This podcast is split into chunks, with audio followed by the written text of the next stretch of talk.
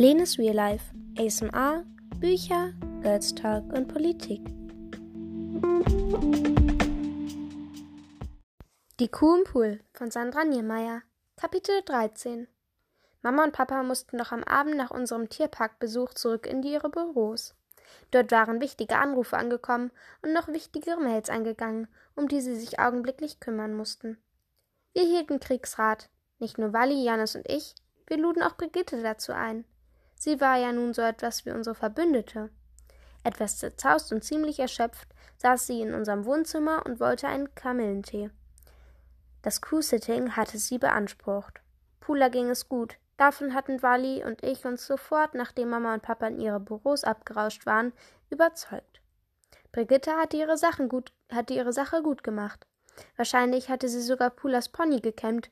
Der, sah wie, der saß wie eine Eins. Nach ein paar Minuten klingelte Herr Kubrock. Er guckte beleidigt. Nachmittags hatte er mitbekommen, dass Brigitte sich um Pula kümmerte, und nun fühlte er sich ausgeschlossen. So schnell konnte es manchmal gehen. Ich bin auf eurer Seite, Kinder, versicherte er uns. Ali und ich wechselten Blicke. Ob man Herrn Kubrock wirklich trauen konnte, wussten wir nicht.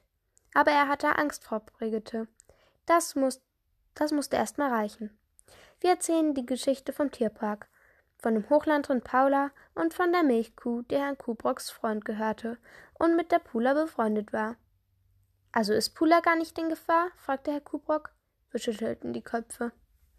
Na ja, fiel Brigitte ihm ins Wort. Die Kinder haben doch erzählt, dass die Hochlandrinder dort mit Schokoriegeln und Marmeladenbroten gefüttert werden und ein ziemlich enges Gehege ohne Grün haben. Das kann man schon als Gefahr bezeichnen. Herr Kubrock wiegte den Kopf hin und her. Bevor, der, bevor die beiden Streithähne sich wieder in den Haaren gerieten, schritt ich ein. Ich glaube, sie ist wegen ihrer Freundin abgehauen, sagte ich. Na, na, sagte Herr Kubrock.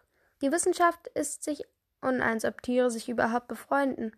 Freundschaft macht Evolutionsbiologie ein, kein, macht evolutionsbiologisch keinen Sinn. Sie sichert nicht den Vorbestand der Art und ja, ja, Quatsch mit Soße, sagte Wally. Während die Wissenschaft noch darüber streitet, ob Tiere sich befreunden, sind sie schon längst befreundet. Ich musste grinsen. Wally war großartig. Ich denke trotzdem, dass ihr das Tier zurückgeben solltet, sagte Herr Kubrock. Es gehört ja auch nicht. Es gehört euch ja auch nicht. Und im Tierpark gibt es Sponsoren, die das Gehege und das Futter und anderes bezahlen.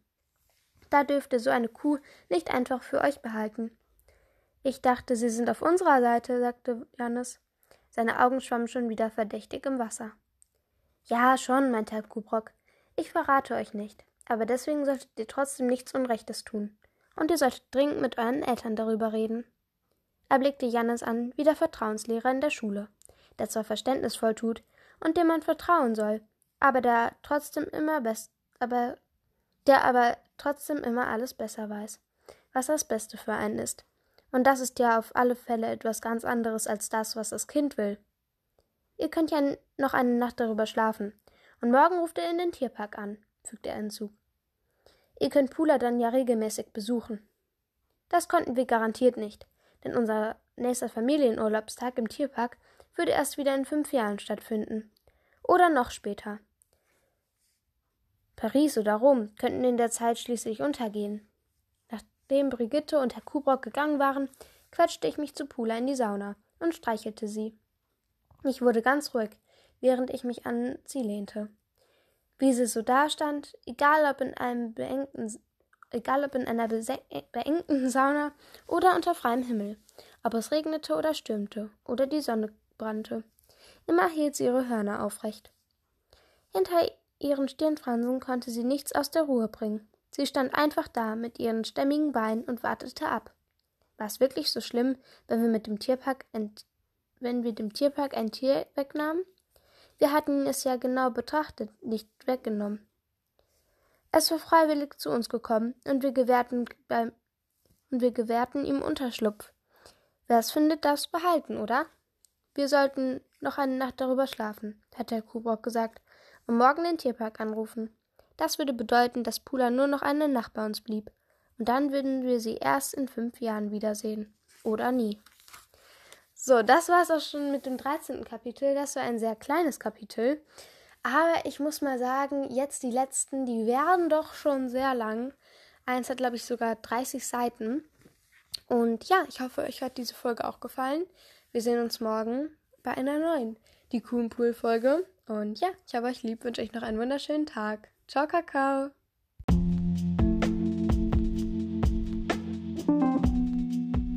Lenes Real Life, ASMR, Bücher, Girls Talk und Politik.